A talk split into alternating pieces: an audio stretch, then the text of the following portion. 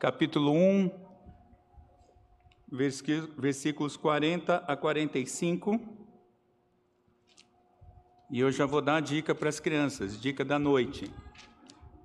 É, vocês, crianças, vão desenhar dois desenhos hoje, agora à noite. É, uma pessoa com uma roupa suja, pode ser um menino, pode ser uma menina, e depois uma, esse menino e essa menina com a roupa limpa. Então eu quero ver o menino com uma roupa suja e depois o menino com uma roupa limpa, tá bom? Me mostra no final, que eu estou gostando demais de ver tudo isso.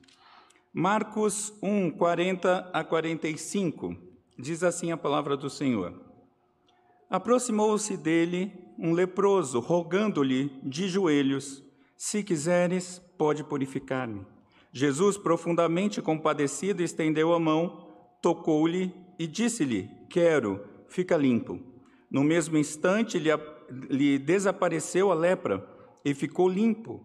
Fazendo-lhe então veemente advertência, logo o despediu e lhe disse: Olha, não digas nada a ninguém, mas vai, mostra-te ao sacerdote e oferece pela tua purificação o que Moisés determinou para servir de testemunho ao povo. Mas tendo ele saído, entrou a propalar muitas coisas e a divulgar a notícia a ponto de não mais poder Jesus entrar publicamente em qualquer cidade, mas permanecia fora, em lugares ermos, e de toda parte vinham ter com ele. Vamos orar mais uma vez.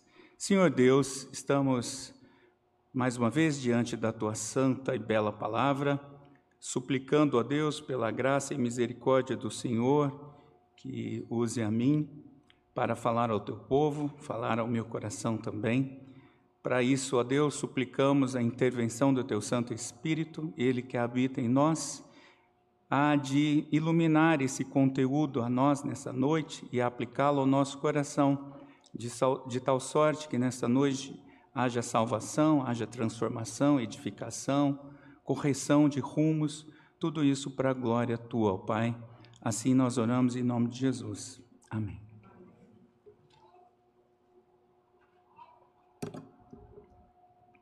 Ah, em 1957 foi o ano do lançamento do sabão Omo no Brasil. Publicitário também vai citando essas coisas, né? Mas no anúncio, e é curioso, meus irmãos, que no anúncio o texto começava assim: Omo, o milagre azul para lavar. Omo é realmente milagroso, porque faz o que nenhum outro produto pode fazer. A senhora ficará maravilhada ao ver a sujeira sair ante os seus olhos. Cara, eu compraria na hora, né? Mas todo anúncio tem uma promessa, e a promessa desse anúncio era: chegou o homo para lhe dar a roupa mais limpa do mundo. E sempre tem um slogan, e o slogan então desse, dessa campanha era: onde o homo cai, a sujeira sai. Demais, gente, 1958. Muitos produtos de limpeza e até mesmo marcas de tinta apelam para esse esse tema, para essa ideia da limpeza total. As promessas das propagandas são, é, no mínimo, exageradas, a gente sabe disso, né? e às vezes até enganosas. E nós sabemos, por exemplo, que uma roupa encardida pela sujeira, ela nunca mais vai voltar à cor original, nem com esse homem milagroso. Né? E mesmo assim, muita gente ainda acredita piamente nas propagandas que prometem a limpeza total.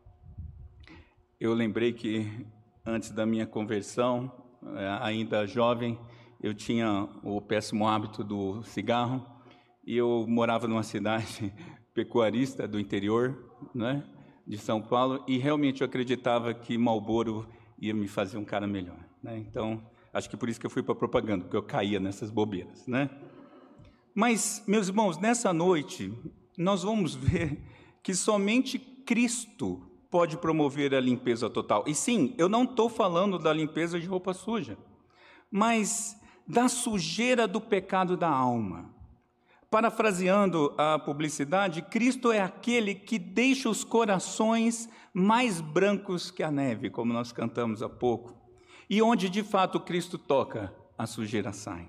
Nós vamos ver isso em quatro partes nessa noite. Nós vamos ver o contexto desse texto de hoje, a atitude e o pedido do doente, a limpeza total e um desfecho intrigante desse texto. Então acompanhe comigo na sua Bíblia, no seu aplicativo, versículo 40, no comecinho do versículo 40, diz o texto que um leproso se aproximou de Jesus. Ora, segundo Mateus 8, versículo 1, Jesus estava acompanhado de grandes multidões. Eu amo as hipérboles da Bíblia. Jesus, nesse momento, estava com gente para dar com pau ao redor dele, não é? E segundo o doutor Lucas, lá no capítulo 5, versículo 12, o caso era, é, esse homem estava coberto de lepra. Então vejam, muita gente e um homem muito doente. Quando a Bíblia usa essa palavra lepra, e ela no contexto antigo, ela servia para doenças de pele, vários tipos, desde micose, por exemplo, até hanseníase, né? Mas aqui nesse texto era lepra mesmo, né? Era e provavelmente pelo texto bíblico num estágio bastante avançado. Mas a gente precisa entender bem esse contexto, porque a gente entendendo a dimensão do problema, a gente vai entender a dimensão da beleza da solução de Cristo. Levítico 13 Levítico 14, ele dá leis referente à lepra e aos leprosos. Ah, o que tinha que se fazer num caso desse? Por exemplo, se alguém estivesse com sinais de doença de pele, sinais que pudessem apontar para a lepra, elas deveriam se apresentar diante do sacerdote Arão ou dos seus filhos também sacerdotes. A lei estava dando a partir dali. E eles iam sendo, eles iam avaliando de sete em sete dias, e se eles constatassem mesmo que era lepra, o sacerdote declararia aquela pessoa impura, porque ela estava com lepra. E durante o período da enfermidade, veja, enquanto ele estivesse com essa doença, ele devia cumprir algumas orientações. Eu leio para você em Levítico 13, 45, dizia assim a palavra do Senhor: Uma pessoa que sofrer de lepra ou outra grave doença contagiosa da pele deverá, preste atenção como uma pessoa deveria se comportar: vestir roupas rasgadas, deixar os cabelos sem pentear, cobrir o rosto da boca para baixo e anunciar gritando: impuro, impuro.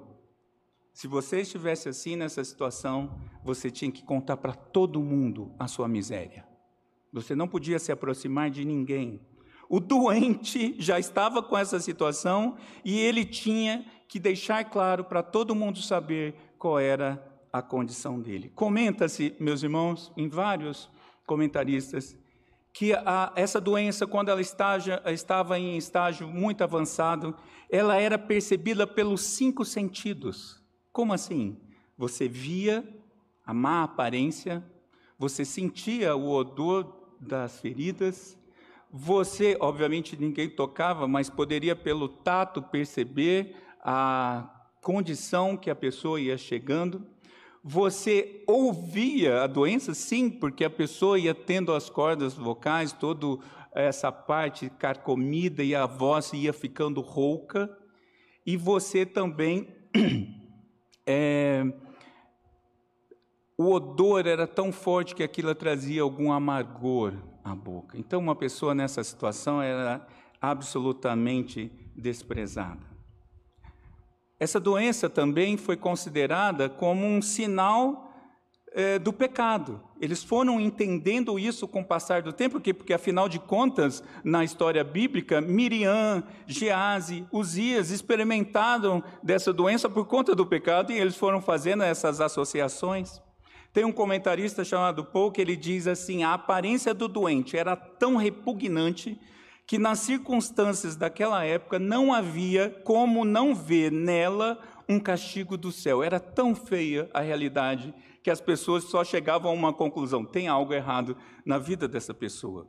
Diziam os textos da época que um sacerdote judeu, ele dava, uh, se ele encontrasse um leproso, ele dava o seguinte conselho: vá, examine-se e converta-se. Era certeza que alguém com lepra estava em pecado.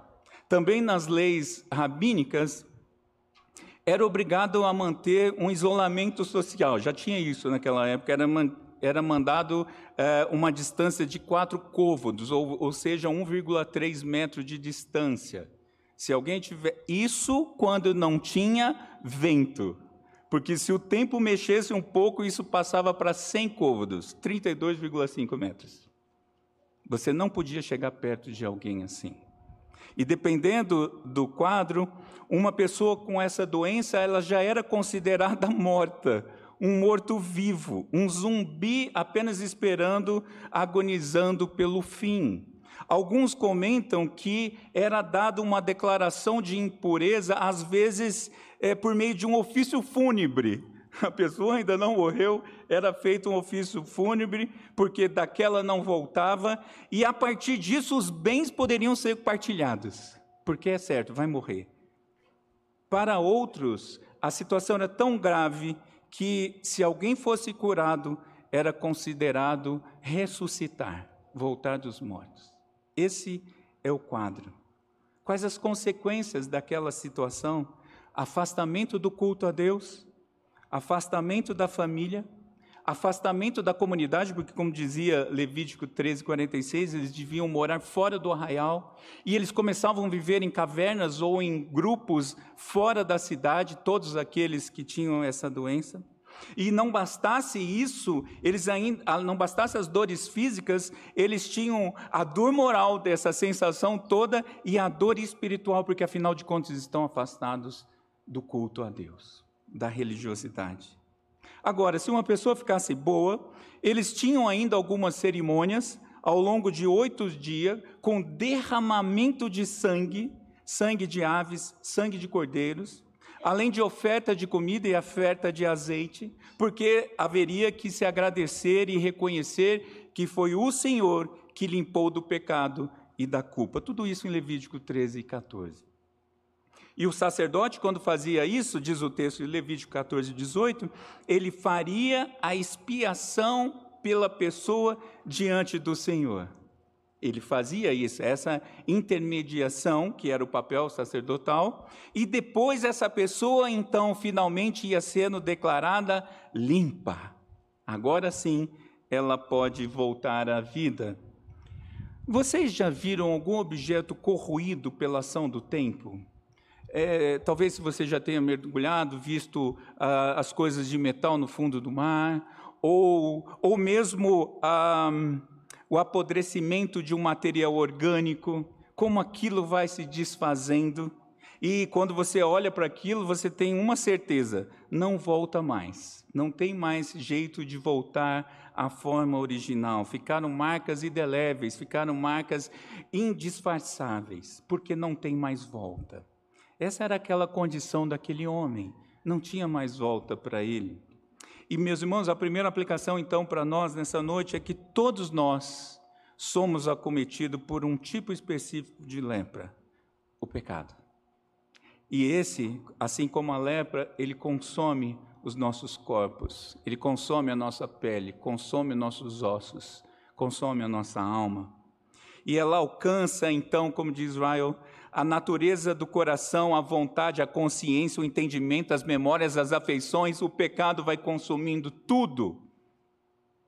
E a nossa impureza, o nosso pecado, ele é percebido de longe por Deus, porque ofende a, ofende a sua pureza, ofende a sua santidade absoluta.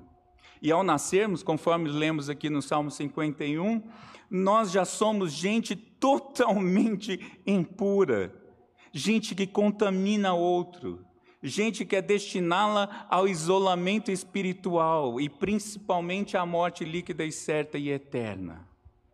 Quando nós nascemos, nós somos assim. Aliás, resta para nós apenas uma coisa: gritarmos com todo o nosso coração para todo mundo ouvir: impuro, impuro. Enquanto a gente espera a morte chegar. Essa é a realidade neste mundo caído. E nós precisamos conhecer bem essa realidade para podermos entender bem a necessidade da cura. E isso só isso vai continuar assim a não ser que Cristo cruze o nosso caminho.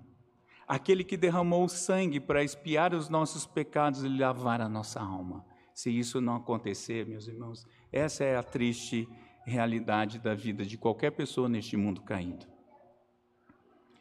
Mas o texto continua, graças a Deus por isso.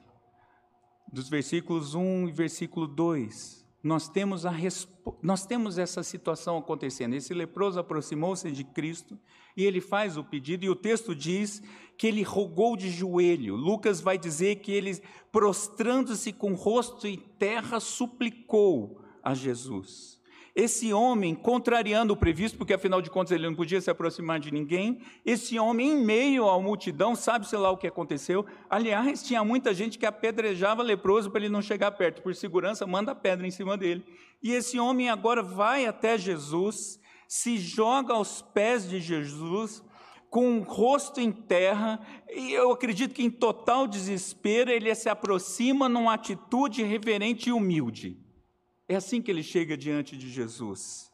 Mas não só isso, ele suplica a Jesus, ele faz um pedido a Jesus. Diz Mateus que ele começa a frase com Senhor, não é um pronome de tratamento.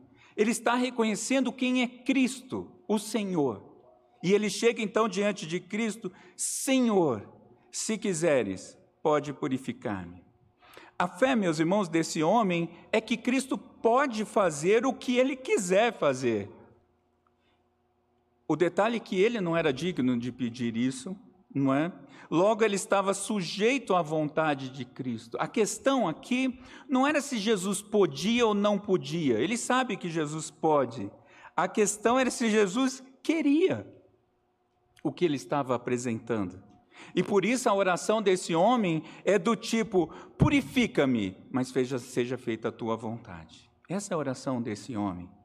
E é verdade, não é, meus irmãos, que há dificuldades físicas, há dificuldades morais, há dificuldades sociais que afetam profundamente as nossas vidas. Talvez você já tenha experimentado disso.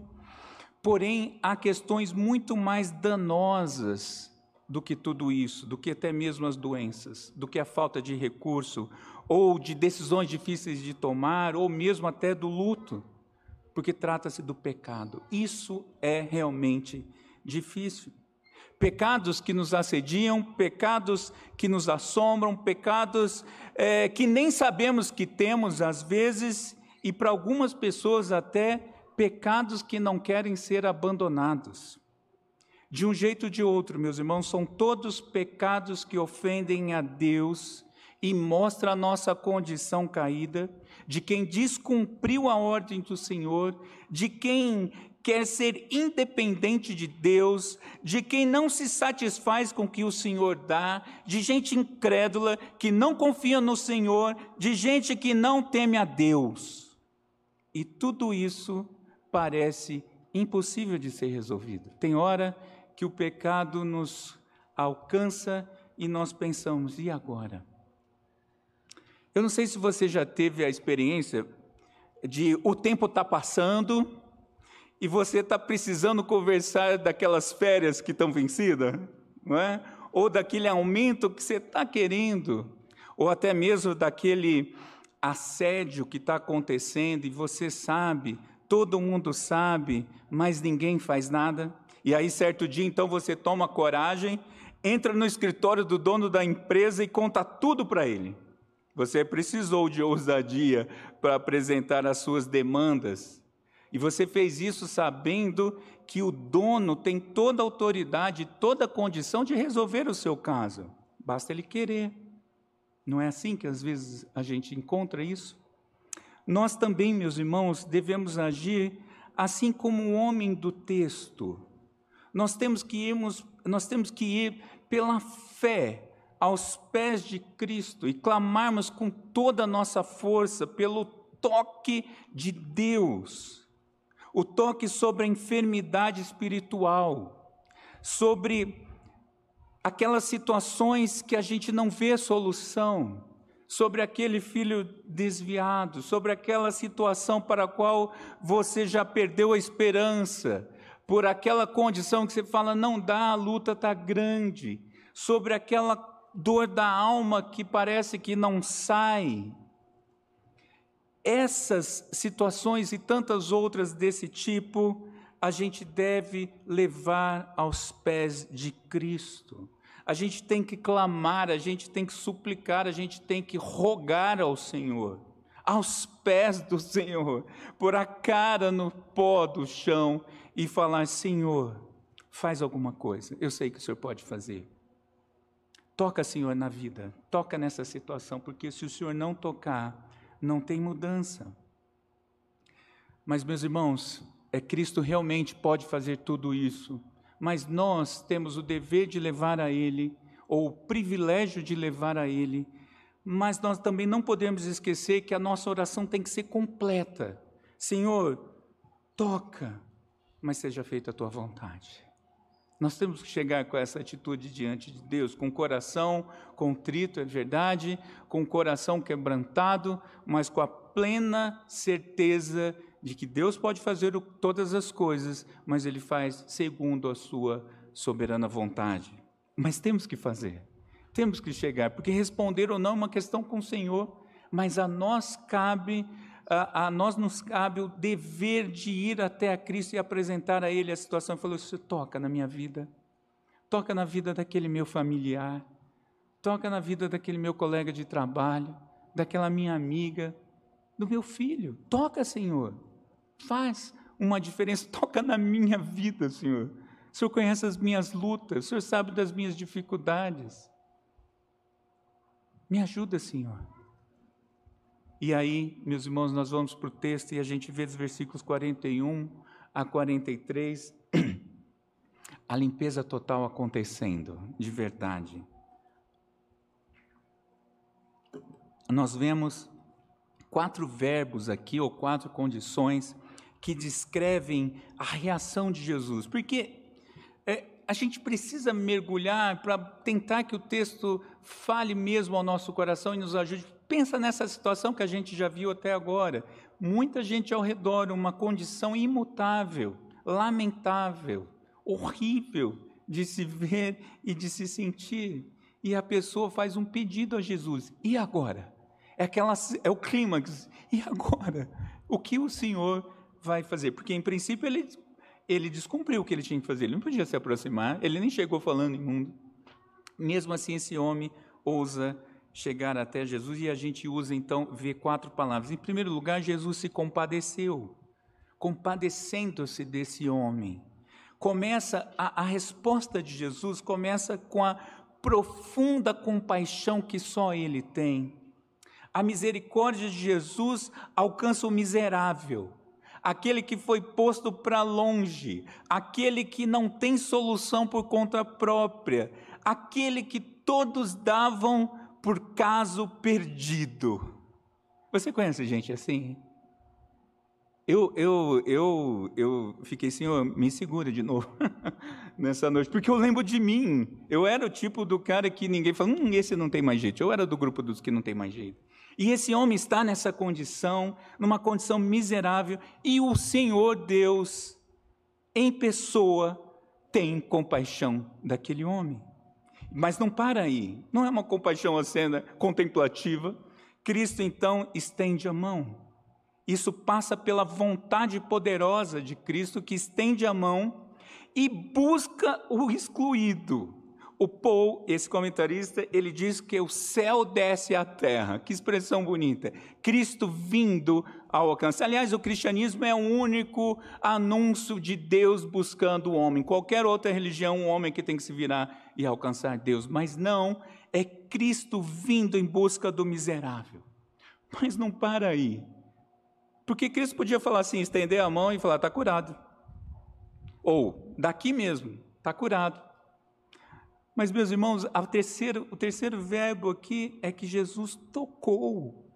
Vocês entenderam o que eu falei agora há pouco? Que um miserável desse não podia nem chegar perto dele. Que se você tocasse, você corria a grande probabilidade de se tornar um doente e fatalmente de se tornar um cerimonialmente impuro. Você podia até não ficar doente, mas tocou nele, pronto, já não pode adorar o Senhor por um bom tempo. Vai ter que passar por uma série de providências. Mas Jesus, com o seu toque purificador, rompe a barreira do legalismo, do, daquele, daquele legalismo judaico mundano, e Cristo rompe com, a, com aquilo que é humanamente impossível. Cristo toca na vida daquele homem. com um espaço que é intransponível. Ninguém faria isso, mas Cristo sim. E por último, Cristo fala. Até agora a gente só está vendo ação, mas agora Cristo fala e ele diz: Senhor, me cura. E o que, que Cristo fala? Quero, quero ficar limpo. Termina essa ação de Cristo com uma declaração amorosa do próprio Deus em pessoa: Eu quero, ficar limpo. E o que acontece após isso, meus irmãos? Qual o resultado dessa cena fantástica? Em primeiro lugar, é um resultado imediato, diz o texto, que no mesmo instante desapareceu a lepra. Veja, não começou um processo de cura, né? não foi feito um tratamento, tipo, vai, vai passando tal coisa e a gente vai ver. Não, imediatamente esse homem ficou curado. Uma pessoa não podia tocar num leproso, porque, como eu disse, a doença podia passar, ele ia ficar impuro, mas Cristo toca nesse homem. E o toque naquele homem torna aquele homem puro. Ocorre que quando o puro toca o impuro, a impureza sai. Que coisa fantástica. Cristo é esse que vai e faz imediatamente a situação ser totalmente transformada. Cristo demonstra, meus irmãos, Cristo está começando o ministério dele, lembra? Isso é o que vai acontecer na cruz. Cristo vai levar sobre si a impureza das suas ovelhas.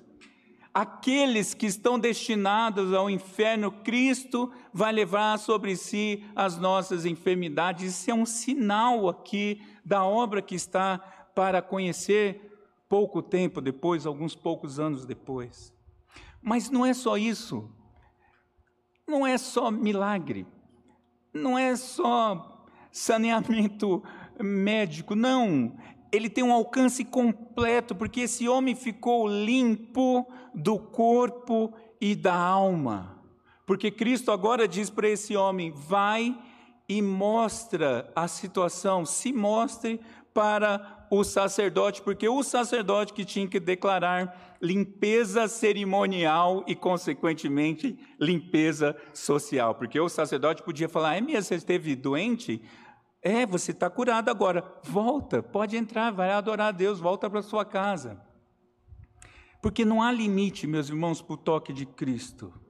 Quando o Senhor age, nada pode deter o Senhor. Quer alguém mais cego do que Saulo de Tarso? que mandava matar os crentes, e o Senhor o alcança. Tantas outras histórias narradas nas Escrituras, desse alcance que só Deus pode fazer. E aquelas conversões marcadas que a gente vê na história, e histórias que a gente ouve por aí de pessoas que estavam perdidas. Aliás, a Bíblia fala que nós nascemos perdidos, mortos dos nossos delitos e pecados. Meus irmãos, ah, eu falei de manhã que esse mundo é o verdadeiro Walking Dead, né? É, tem hora que eu acho que eu acho que eu fui leve, porque é pior, é um monte de gente morto, enterrado, e Cristo vai e chama pelo nome e levanta. E isso que acontece é uma transformação que só Cristo pode fazer.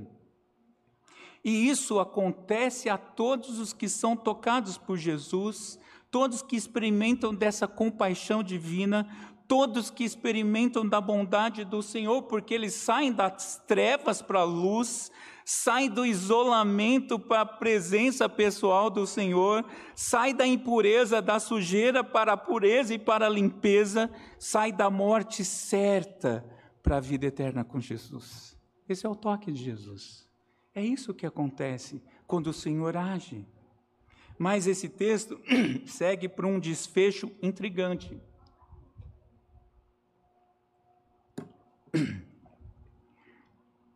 Eu comecei com uma publicidade, né? Eu fiquei pensando, se fosse o, o bobão aqui, ia falar, agora conta para todo mundo e mostra como eu sou bom. Mas o que, que Jesus diz?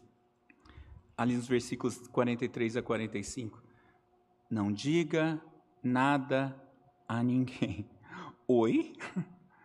Senhor, é, eu, tá, eu sou esse que estava aqui estrupiado. Senhor, é para eu não falar nada para ninguém? É isso mesmo, Senhor.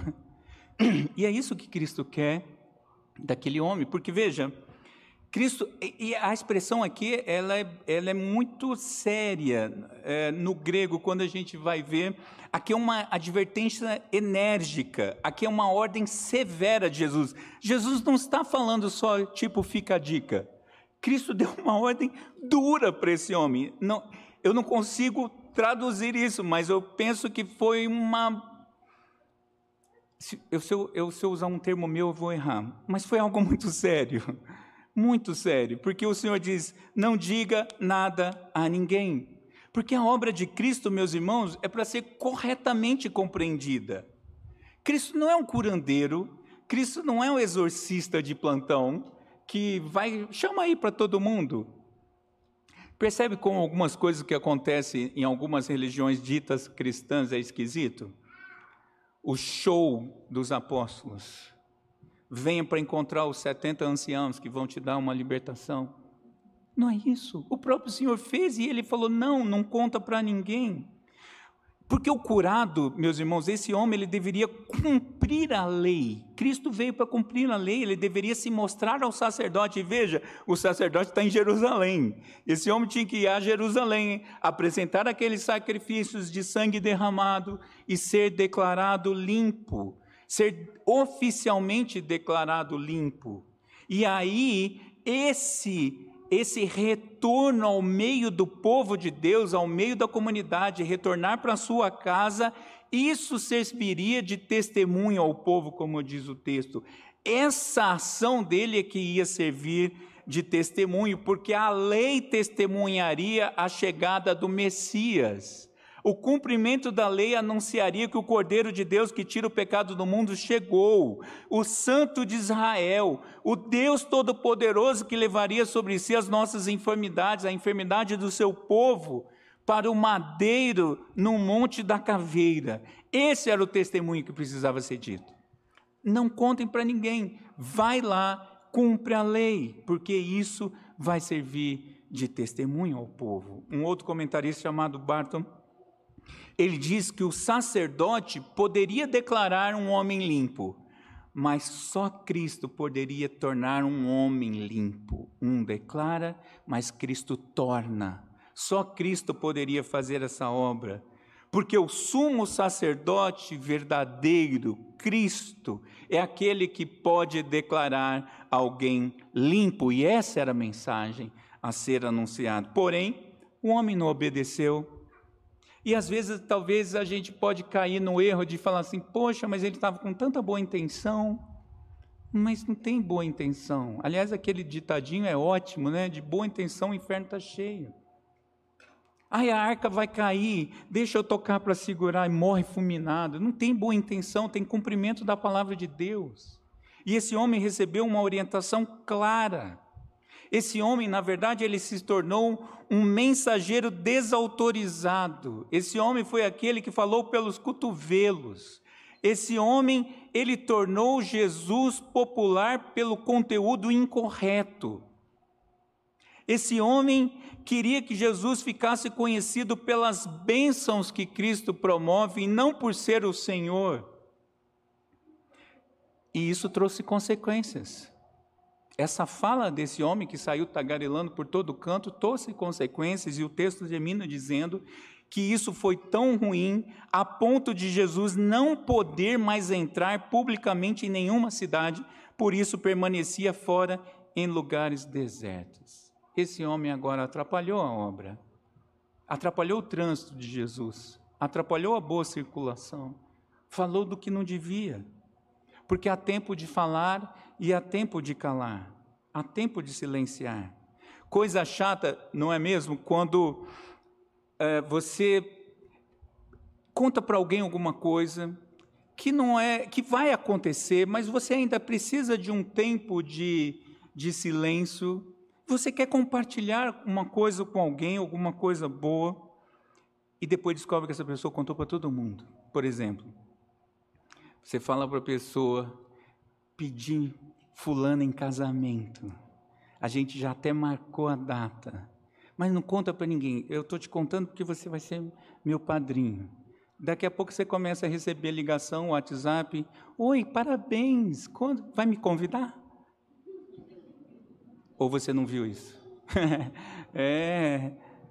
Eu me lembro uma vez disso que aconteceu minha, no meu casamento com a Tati. A pessoa ficou horrorizada comigo que não foi convidada. Ou então, quando você tem aquela descoberta de gravidez depois de um grande tratamento, depois de um grande processo, e você quer contar para uma pessoa, mas tem familiares distantes que não deu ainda para você contar e você recebeu e você fala: Olha, não conta ainda não, eu quero contar. E daqui a pouco você recebe um zap da família: Poxa, nós não fomos os primeiros a saber. Ou então, quando você está tratando de um pecado, confessando com alguém, confessando inclusive que já se arrependeu, que já está sendo tratado, que a coisa provavelmente já está muito mais resolvida do que se é, do que alguém possa pensar, e de repente você descobre um falatório sobre a sua vida. Ou então, quando você está com uma estratégia nova na empresa e por um acaso comentou com um amigo, estou pensando em abrir isso ou fazer aquilo. Daqui a pouco, no outro dia, o seu concorrente fazendo a sua ideia. Nós tem um amigo seminarista, ele apresentou um projeto no, no seminário. Isso acontece, meus irmãos. E, e a, a gente vendo aquele projeto e sonhando juntos, uhul, plantação de igreja e tal. Daqui a pouco, plantação de igreja, o mesmo nome, o projeto igualzinho, só trocou o nome do lugar. A gente pegou o projeto depois, descobrimos, até o orçamento estava igual. Misericórdia. É isso que Cristo não queria. Cristo não queria uma conversação tola. E, meus irmãos, nós somos chamados para anunciar a Cristo, anunciar a sua obra, anunciar o Evangelho, anunciar as boas novas de salvação, mas nós não podemos ser infiéis, nós não podemos mudar a ordem das coisas. Antes o Senhor proibiu aquele homem, né? O Senhor falou: não conta para ninguém, ele foi e contou. O problema é hoje, que o Senhor fala: conta para todo mundo. E está cheio de agente secreto no meio do povo de Deus, gente muda, que não fala, que é para anunciar o Evangelho. Agora é hora de falar, conta para todo mundo que Jesus veio. Agora é hora. Meus irmãos, nós não podemos ficar calados. Agora não é a hora mais do silêncio. Cristo já veio, Cristo vai voltar e nós temos que contar isso para todo mundo. E a promoção do evangelho, meus irmãos, ela experimenta consequências negativas por conta da infidelidade dos mensageiros. Sim. E isso dificulta o acesso das pessoas a Cristo. Isso tem um efeito contrário ao que se espera. Como o testemunho é ruim quando nós falhamos com o anúncio ou com as nossas vidas. Tempo atrás, pouco tempo atrás, numa situação específica aí com uma igreja X, uma série de processos e tal, na justiça, e, e o juiz, no despacho do juiz, ele citou o apóstolo Paulo e dizendo que por que crente está levando causa para ele tratar entre disputa de crentes. E dizem quem estava lá que na audiência o juiz falou: jamais quero participar dessa igreja. Que testemunho! Não é isso que nós fomos chamados para fazer. Nós precisamos anunciar o certo da forma certa. Nós precisamos ser anunciadores e não atrapalhadores do reino. Então, às vezes, boa intenção não interessa. Interessa a fidelidade à palavra de Cristo. E eu concluo, meus irmãos, apenas com umas perguntas. É, é verdade, de fato, onde Cristo toca, a sujeira sai. Onde Cristo toca, a limpeza é completa e é conhecida, a nossa vida é transformada, o miserável abandonado é alcançado e agora ele vira até pastor. Quando Cristo toca, as pessoas são mudadas, são tiradas daquela vida e trazidas para a nova vida como servos do Senhor. É verdade essa mensagem. Glória a Deus por isso. Mas há alguém aqui precisando que a alma seja, um pastor falava isso, eu acho fantástico, que a alma seja alvejada, lavada e centrifugada pelo sangue de Cristo. Há alguém aqui nessa noite? Se sim, essa é a mensagem da salvação para você, porque Cristo pode mudar a sua vida. Há alguém aqui que precise da mediação do sumo sacerdote Cristo? O que você tem para apresentar a Cristo? Pois eu vou te dizer, pela fé, apresente-se a Cristo, apresente a sua petição de forma reverente e confiante. Suplique pelo toque de Jesus. Nós temos doutrinas ruins que nos cercam. Tem até doutrina que diz que a gente não pode chegar muito para Cristo, para isso tem uns santos intermediários, isso atrapalha. E tem pior ainda, tem doutrinas nos nossos dias que Deus não se importa. Deus existe? Ok, existe, mas o mundo está indo. É o teísmo aberto. Não, Deus está aí, mas toca a sua vida. Uma, eu acho que já contei isso, não me lembro, mas uma família me procurou um tempo atrás, ano passado, se eu não me engano, tinha falecido, a mãe é, perdeu um filho, é, um pouco mais novo que eu, Covid, naquele momento é, terrível, a, e a, junto com a filha, procuraram um pastor específico para se aconselhar, e, e a grande pergunta era: e agora? E por quê? As perguntas que a gente faz no momento do luto, da dor. E o pastor disse para ela assim: Deus não está nisso. Isso foi uma fatalidade. Misericórdia, que conselho é esse? Porque não conhece Cristo, porque não sabe da mediação de Cristo, não conhece o toque de Cristo, não conhece quem é a pessoa de Cristo, mas nós conhecemos. E você, nesta noite, neste dia, pode apresentar a sua causa a Cristo. Não há causa impossível para o Senhor. Mas ainda tem uma pergunta. Há alguém aqui que não esteja envolvido com a proclamação da obra de Cristo? Pois eu preciso te dizer: a seara é grande e os trabalhadores são poucos. Como alguém que foi transformado pelo toque de Cristo, apresente-se a Ele da mesma forma que o profeta. Se você foi tocado por Cristo, você precisa dizer a mesma coisa: Eis-me aqui, envia-me a mim.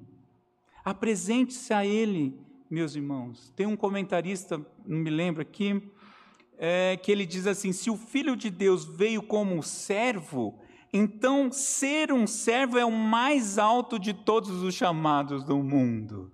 Nosso pastor está lá no Nepal ajudando a formar pastores, porque não tem gente para fazer. Graças a Deus, as pessoas de lá estão se levantando, mas ainda é pouco. A Itália tem 1% de cristãos evangélicos. E olha que nessa conta, no tipo IBGE deles, estão Testemunha de Jeová, Universal, Adventistas e outros grupos lá. 1%. Muita coisa ainda para fazer, meus irmãos. Mas talvez você fale, eu não tenho chamado para ir para o Nepal. Eu, eu vou até concordar, porque parece que eu também não, mas. E no seu condomínio? E no seu bairro? E na empresa? E na escola? E na sua casa? Meus irmãos, eu, eu, todos os seus familiares são de Cristo. Não precisa me responder, só pensa. Todos os seus familiares de Cristo, então nós temos muito a fazer. E o que nós temos que fazer é: Senhor, eis-me aqui, envia-me a mim, toca, transforma, faz segundo a Sua vontade. Vamos orar. Senhor Deus, essa mensagem intelectualmente é tão simples, sem dificuldade de interpretação, mas ao mesmo tempo tão profunda, Deus, porque é a realidade maior deste mundo. Nós precisamos do Senhor, nós precisamos do seu toque. E os teus eleitos aí, perdidos nesse mundo, precisam também do Senhor. As nossas almas precisam do teu toque, as nossas emoções, o nosso coração precisa do seu toque. Nós, ó Deus, te pedimos nessa noite, toca nas nossas vidas, muda o nosso viver transforma a nossa realidade Pai, nós te pedimos isso em nome de Jesus, para a tua glória. Amém.